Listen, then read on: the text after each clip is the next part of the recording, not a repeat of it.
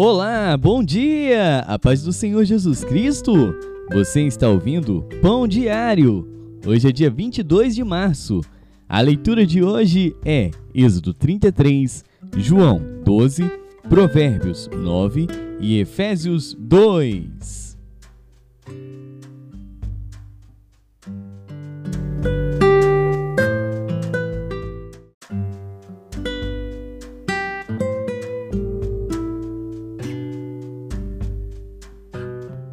Êxodo.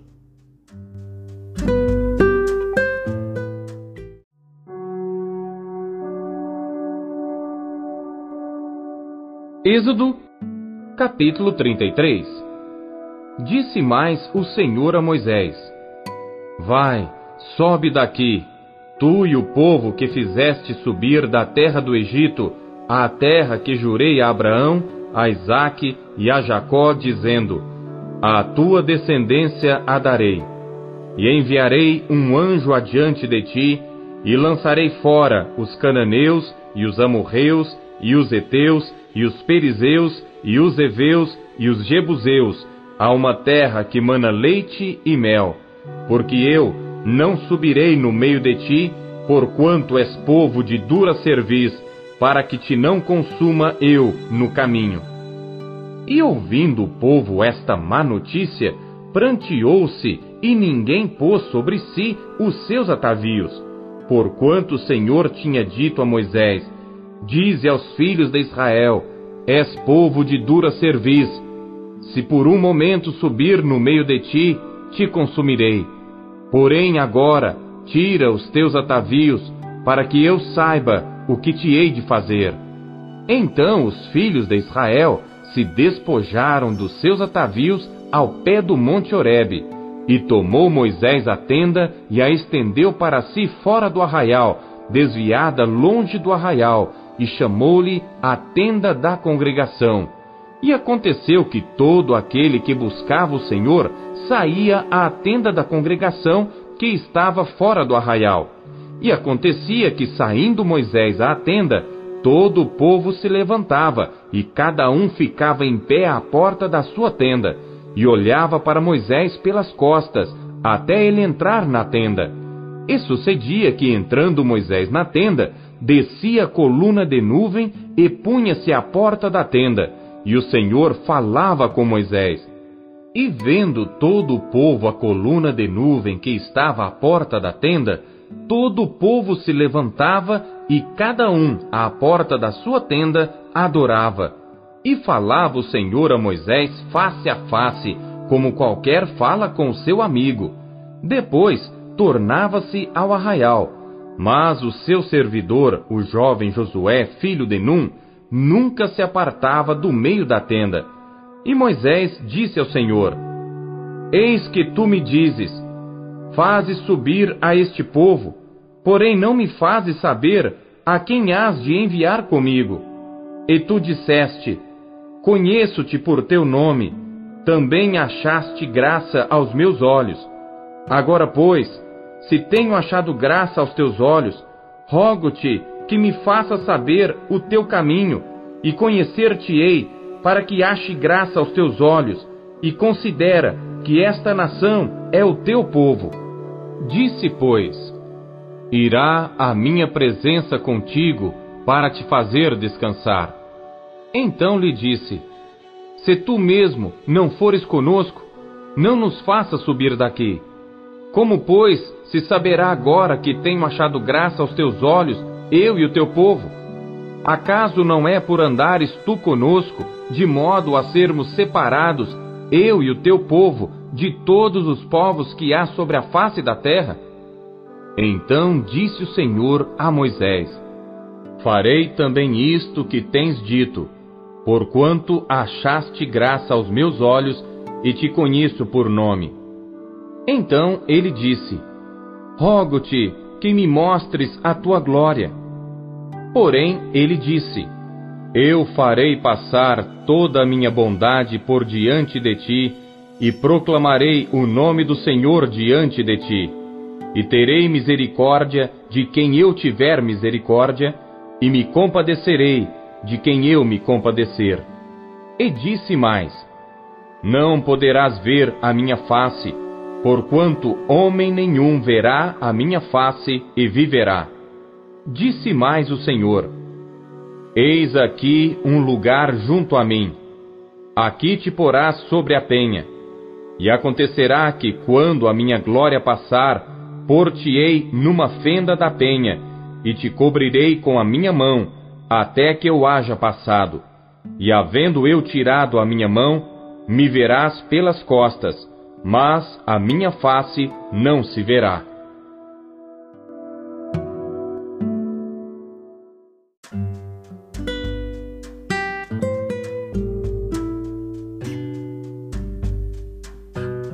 João.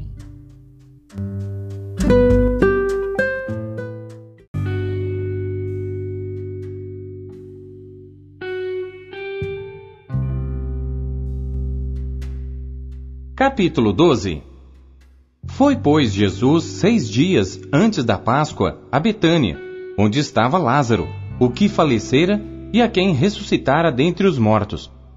Fizeram-lhe, pois, ali uma ceia, e Marta servia, e Lázaro era um dos que estavam à mesa com ele. Então Maria, tomando um arrátil de unguento de nardo puro de muito preço, ungiu os pés de Jesus e enxugou-lhe os pés com os seus cabelos e encheu-se a casa do cheiro do unguento.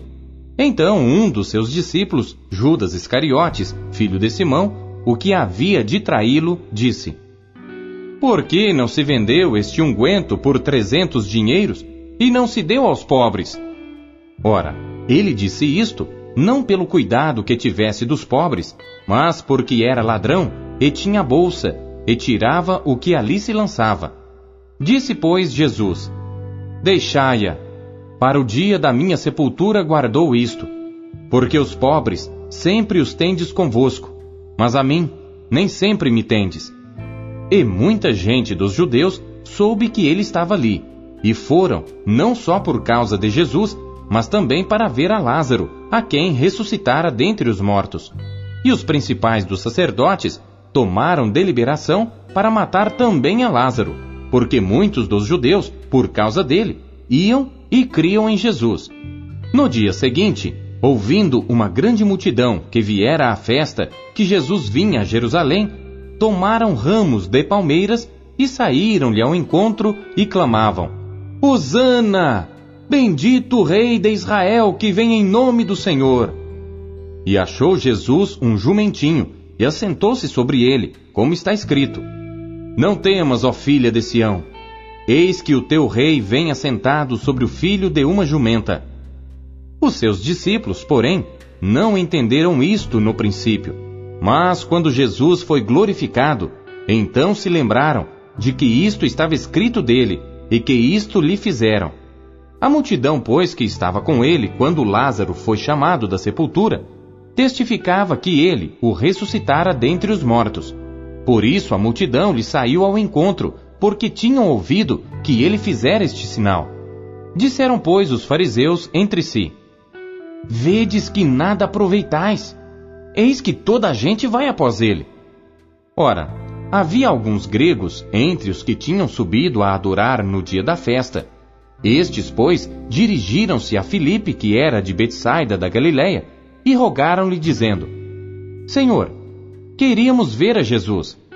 Filipe foi dizê-lo a André, e então André e Filipe o disseram a Jesus. E Jesus lhes respondeu, dizendo: É chegada a hora em que o Filho do Homem há de ser glorificado. Na verdade, na verdade vos digo que se o grão de trigo caindo na terra não morrer, fica ele só. Mas se morrer, dá muito fruto. Quem ama a sua vida, perdê-la-á. E quem neste mundo odeia a sua vida, guardá-la-á para a vida eterna. Se alguém me serve, siga-me, e onde eu estiver, ali estará também o meu servo. E se alguém me servir, meu Pai o honrará. Agora minha alma está perturbada. E que direi eu? Pai, salva-me desta hora? Mas para isto vim a esta hora.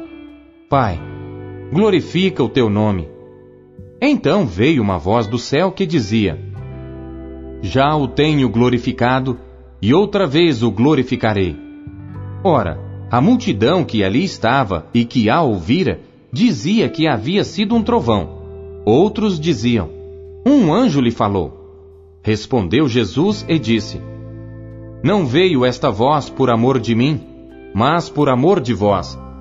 Agora é o juízo deste mundo. Agora será expulso o príncipe deste mundo. E eu, quando for levantado da terra, todos atrairei a mim. E dizia isto, significando de que morte havia de morrer. Respondeu-lhe a multidão: Nós temos ouvido da lei que o Cristo permanece para sempre. E como dizes tu que convém que o filho do homem seja levantado? Quem é esse filho do homem? Disse-lhes, pois, Jesus: A luz ainda está convosco por um pouco de tempo. Andai enquanto tendes luz, para que as trevas não vos apanhem. Pois quem anda nas trevas não sabe para onde vai. Enquanto tendes luz, crede na luz, para que sejais filhos da luz. Estas coisas disse Jesus, e retirando-se, escondeu-se deles. E ainda que tinha feito tantos sinais diante deles, não criam nele, para que se cumprisse a palavra do profeta Isaías que diz: Senhor, quem creu na nossa pregação? E a quem foi revelado o braço do Senhor?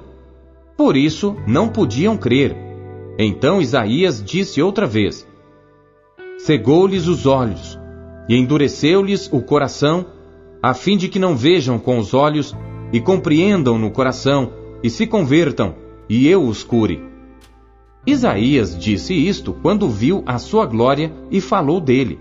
Apesar de tudo, até muitos dos principais creram nele, mas não o confessavam por causa dos fariseus, para não serem expulsos da sinagoga, porque amavam mais a glória dos homens do que a glória de Deus. E Jesus clamou e disse: Quem crê em mim, crê não em mim, mas naquele que me enviou. E quem me vê a mim, vê aquele que me enviou. Eu sou a luz que vim ao mundo, para que todo aquele que crê em mim não permaneça nas trevas. E se alguém ouvir as minhas palavras e não crer, eu não o julgo, porque eu vim não para julgar o mundo, mas para salvar o mundo. Quem me rejeitar a mim e não receber as minhas palavras, já tem quem o julgue. A palavra que tenho pregado, essa o há de julgar no último dia. Porque eu não tenho falado de mim mesmo, mas o Pai que me enviou, ele me deu mandamentos sobre o que hei de dizer e sobre o que hei de falar. E sei que o seu mandamento é a vida eterna. Portanto, o que eu falo, falo como o Pai mo tem dito.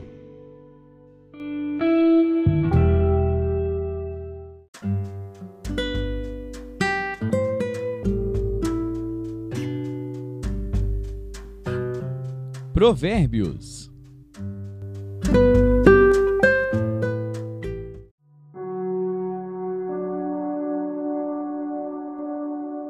Provérbios, capítulo 9 a sabedoria já edificou a sua casa, já lavrou as suas sete colunas, já abateu seus animais, e misturou o seu vinho, e já preparou a sua mesa.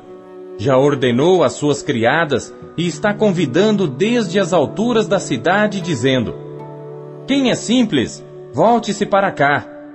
Aos faltos de senso diz: Vinde, comei do meu pão, e bebei do vinho que tenho misturado Deixai os insensatos e vivei, e andai pelo caminho do entendimento.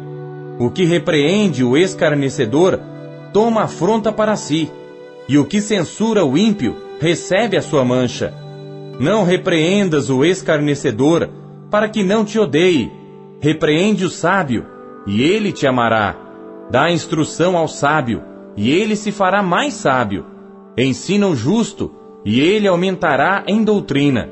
O temor do Senhor é o princípio da sabedoria, e o conhecimento do santo, a prudência. Porque por meu intermédio se multiplicam os teus dias, e anos de vida se te aumentarão. Se fores sábio, para ti serás sábio, e se fores escarnecedor, só tu o suportarás. A mulher louca é alvoroçadora, é simples e nada sabe Assenta-se à porta da sua casa numa cadeira, nas alturas da cidade, e põe-se a chamar aos que vão pelo caminho e que passam reto pelas veredas, dizendo: Quem é simples, volte-se para cá. E aos faltos de entendimento ela diz: As águas roubadas são doces, e o pão tomado às escondidas é agradável.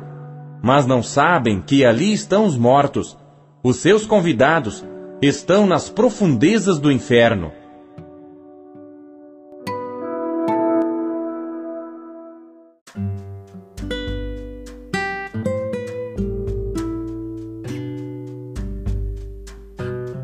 Efésios.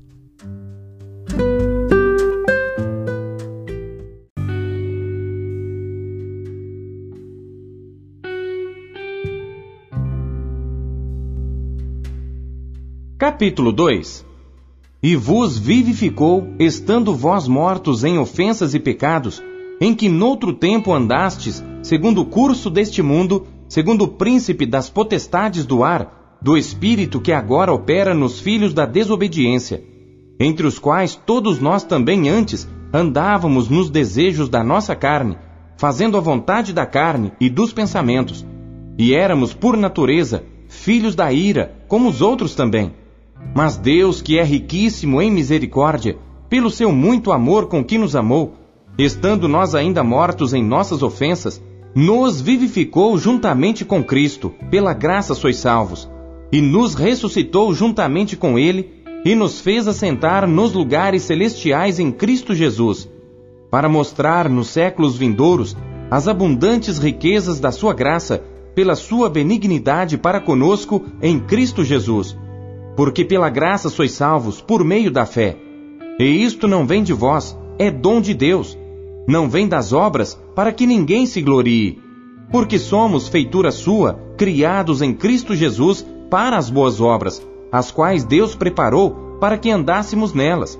Portanto, lembrai-vos de que vós, noutro tempo, éreis gentios na carne e chamados incircuncisão, pelos que na carne se chamam circuncisão, feita pela mão dos homens, que naquele tempo estáveis sem Cristo, separados da comunidade de Israel, e estranhos às alianças da promessa, não tendo esperança e sem Deus no mundo. Mas agora em Cristo Jesus, vós que antes estáveis longe, já pelo sangue de Cristo chegastes perto, porque Ele é a nossa paz, o qual de ambos os povos fez um, e derrubando a parede de separação que estava no meio, na sua carne desfez a inimizade, isto é, a lei dos mandamentos, que consistia em ordenanças para criar em si mesmo dos dois um novo homem, fazendo a paz, e pela cruz reconciliar ambos com Deus em um corpo, matando com ela as inimizades. E vindo, ele evangelizou a paz a vós que estáveis longe e aos que estavam perto, porque por ele ambos temos acesso ao Pai em um mesmo Espírito. Assim que já não sois estrangeiros, nem forasteiros, mas concidadãos dos santos e da família de Deus, edificados sobre o fundamento dos apóstolos e dos profetas, de que Jesus Cristo é a principal pedra da esquina, no qual todo edifício bem ajustado cresce para templo santo no Senhor, no qual também vós juntamente sois edificados para a morada de Deus em espírito.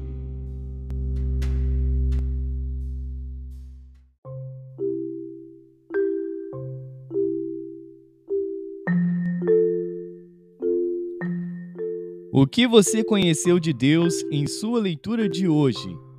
Você acabou de ouvir Pão Diário. O Pão Diário é um oferecimento da Sociedade Bíblica Trinitariana do Brasil, na voz do pastor Paulo Castelã. Não deixe de compartilhar o Pão Diário com seus amigos. Não deixe os seus amigos passando fome. Compartilhe o pão. Até amanhã. Tchau.